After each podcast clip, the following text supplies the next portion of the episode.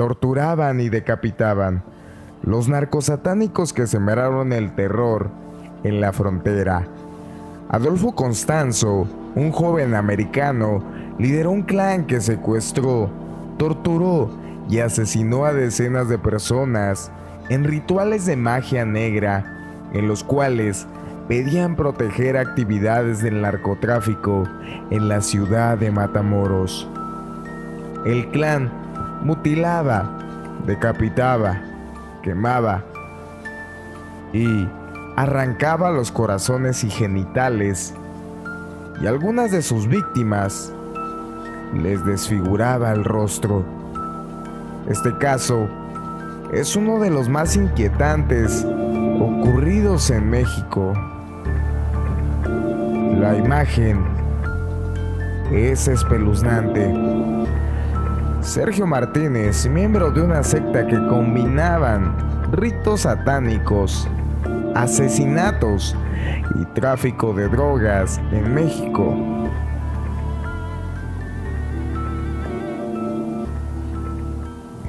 Sucedió en abril de 1989 en Matamoros, en el estado de Tamaulipas y cerca de la frontera con Texas. Hasta entonces, se sabía de los actos horrendos perpetrados en el rancho Santa Elena. El líder de la secta, el estadounidense Adolfo de Jesús Constanzo, de 26 años, les había inculcado a sus discípulos jóvenes veinteañeros de México y Texas que solo realizaron sacrificios humanos serían invencibles y podrían proteger sus actividades criminales. Al menos 24 personas fueron torturadas, desmembradas y asesinadas en el interior del rancho. Aunque se cree, muchos más cayeron en sus garras. Constanzo, a quien le decían el padrino, como los guías espirituales en la santería, murió días después en un apartamento en la Ciudad de México, baleado por uno de sus ahijados. Antes de que irrumpieran un comando de policías, el propio Constanzo pidió que lo mataran a tiros para evitar la cárcel. Según los reportes de medios de comunicación, informaron sobre el llamado caso Matamoros. Durante un tiempo, los integrantes de esta secta operaron en las sombras. Su modus operandi era secuestrar y asesinar personas que nadie reclamó, prostitutas, vagabundos y traficantes de droga. hasta que un día Constanzo les pidió a sus seguidores buscar una víctima distinta, un hombre blanco. No fue difícil encontrarlo. En ese tiempo, A Matamoros llegaban jóvenes tejanos que buscaban cerveza barata y leyes más laxas que les permitían ingresar a bares. Uno de ellos fue Mark Krillow, un estudiante de premedicina de la Universidad de Texas en Austin. Mark y tres amigos cruzaron el puente internacional de Brosby, Texas, para pasar parte de sus vacaciones de primavera en la ciudad fronteriza mexicana. En tres días fueron a la playa y en la calle Álvaro Obregón, una amplia avenida de bares y discotecas. En sus últimas visitas, los amigos cruzaron a pie y llegaron al bar El Sombrero, donde tomaron unos tragos. Cuando volvían a Texas, a unos 200 pies de la línea fronteriza, Mark se separó de sus amigos para orinar y jamás lo volvieron a ver. Ellos continuaron su camino y pensaron que lo volverían a ver, pero en el lado americano, pero no sucedió. Al día siguiente, comenzó la búsqueda en ambos países. En México, colaboró la Policía Federal y el Consulado de Estados Unidos en ese país. Lo buscaron en cárceles, hospitales y en la morgue. Y ofreció una recompensa de 15 mil dólares por información sobre su paradero. El programa de TV Américas Most Wanted transmitió un reportaje del caso. Todo fue en vano. La búsqueda coincidió con un operativo antinarcóticos que se implementó en la región, ya que era un corredor de traficantes. Uno de los retenes que montaron para detectar cargamentos de droga ayudó a resolver el caso de Mark. Y es que por uno de esos puntos de control pasó Helio Hernández Rivera, de 22 años y residente de Matamoros. Le detectaron marihuana y cuando lo interrogaron, confesó que su familia era dueña del rancho Santa Elena. Los policías lo llevaron a la propiedad anticipando que encontrarían droga. Así fue. Incautaron 75 libras de marihuana. Allí aprovecharon para mostrarles la foto del estudiante desaparecido al velador de la finca. Y este dijo que lo había visto en una choza, en una pequeña colina a unos 1300 pies, 400 metros de distancia dentro del terreno. La choza de los sacrificios, así le decían. El olor fétido fue la guía para localizar fosas clandestinas donde había 12 cadáveres, incluyendo el de Mark. La autopsia reveló que el joven recibió un corte de machete en la nuca, que le quitó la vida. A su cuerpo le habían mutilado las piernas a la altura de la rodilla y le habían extraído el cerebro y la columna vertebral. Era una práctica común en los rituales del clan. Los otros cadáveres estaban mutilados, decapitados, quemados y les habían arrancado los corazones y genitales. Les desfiguraron el rostro, tenían disparos y uno había sido ahorcado. La policía dijo que Constanzo ordenó los rituales con asesinatos, señalando a jóvenes al azar en la calle de la ciudad para que sus seguidores los secuestraran, luego asesinaran y mutilaran en el rancho. Detalla un artículo de la época del diario New York Times. Los funcionarios describieron los asesinatos como una mezcla retorcida de sacrificios y de magia negra de Haití, Cuba y Jamaica. Dijeron que el señor Constanzo les dijo a los otros narcotraficantes que los asesinatos rituales los protegería del daño, incluso de las balas. En la choza donde se realizaban los sacrificios, encontraron un altar manchado de sangre con ropa y fotos de niños pequeños. Había veladoras, objetos utilizados en la brujería, un cerebro hecho carbón, sangre, cabello humano, un martillo, un machete lleno de sangre y botellas de licor vacía. Junto a la puerta de entrada había un gran caldero que flotaban restos de una herradura, una tortuga, patas de cabra y otros animales en una sopa húmeda en la que sobresalían grandes palos.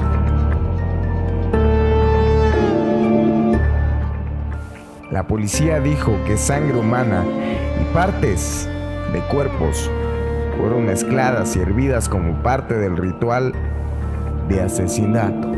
Al final de la cocción, el caldo era ingerido por los integrantes de la secta para adquirir poderes mágicos e inmunidad ante los peligros.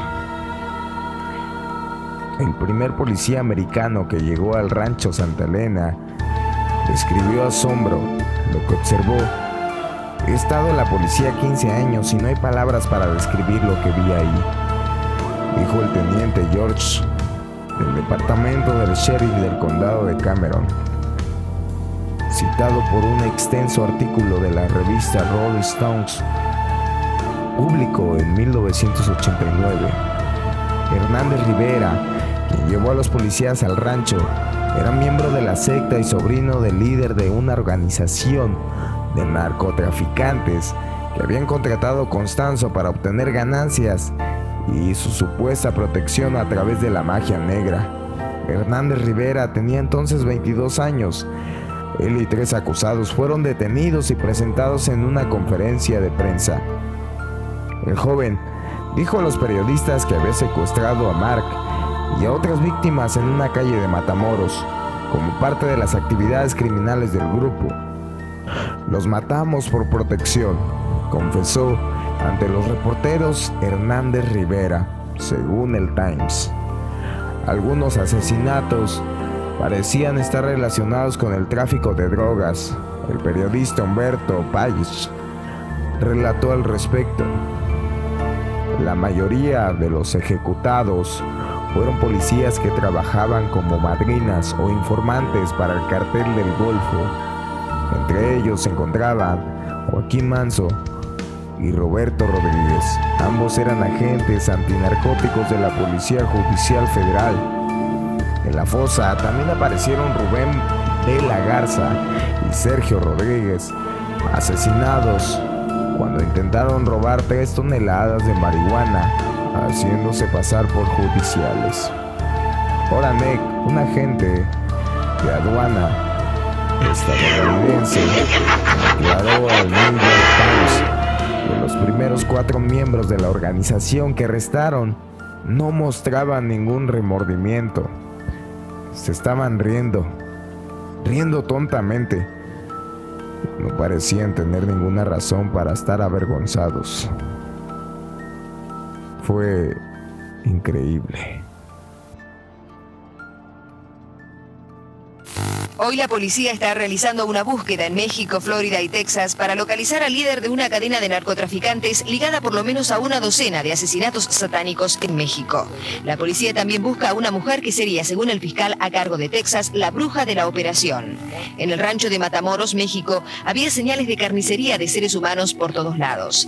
El cobertizo era el lugar donde se llevaban a cabo las torturas. Fue aquí donde, según las autoridades, 14 personas fueron mutiladas durante un periodo de nueve meses incluido el estudiante de medicina de la Universidad de Texas, Mark Kilroy, de 21 años, cuyas piernas fueron cortadas a la altura de las rodillas. También le cortaron la cabeza y cocinaron parte del cuerpo. El miércoles, las autoridades mexicanas hicieron desfilar a los cuatro hombres acusados de los crímenes. Uno de ellos es de los Estados Unidos. Frente a los periodistas, confesaron haber secuestrado a las víctimas al azar y haberlas descuartizado como parte de un ritual de sacrificios.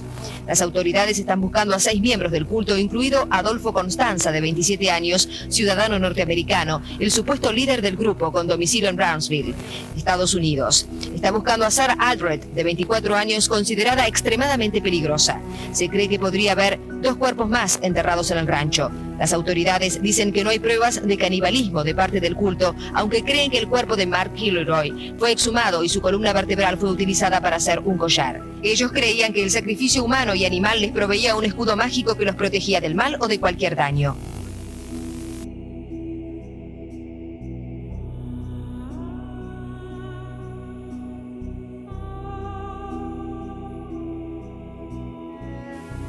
Pero, ¿quién era Adolfo de Jesús Constanzo, el padrino, y cómo acabó? Nacido en Florida, Adolfo de Jesús Constanzo, el padrino, llevaba la santería en la sangre.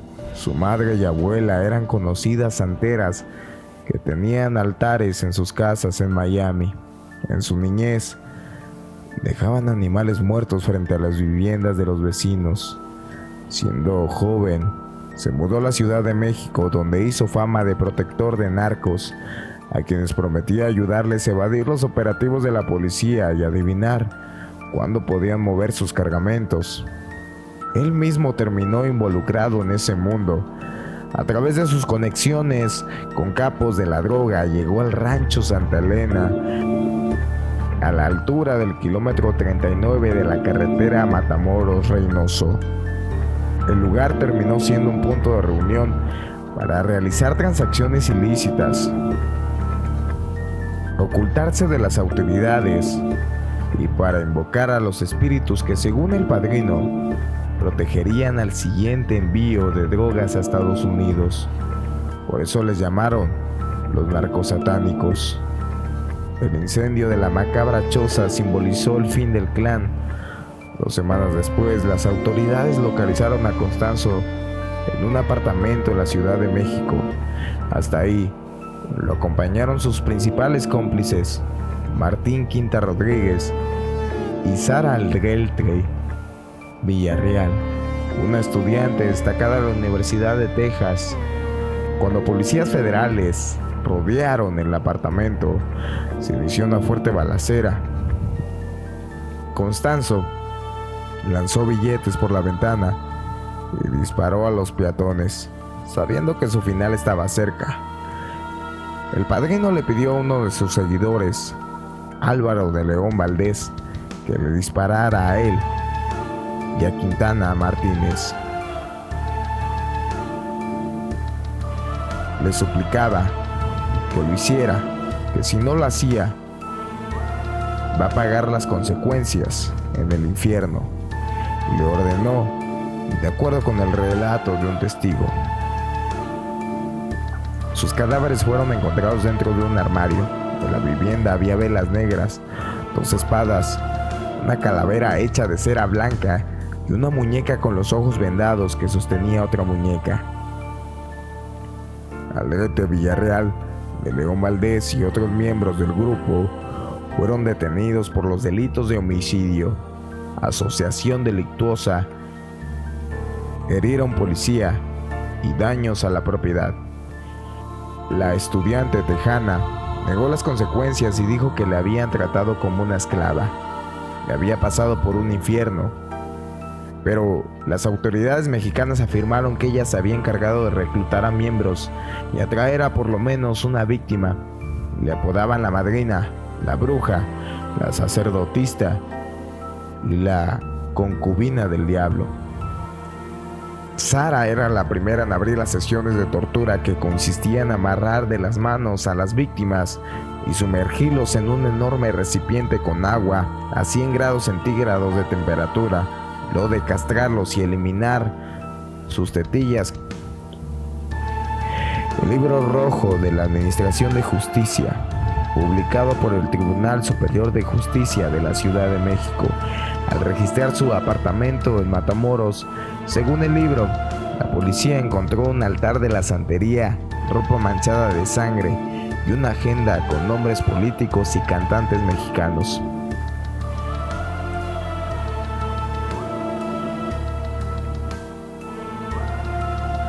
Aldrete recibió una condena nunca antes registrada en México, 647 años de prisión. El gobierno estadounidense aún pretende juzgarla por el asesinato de Mark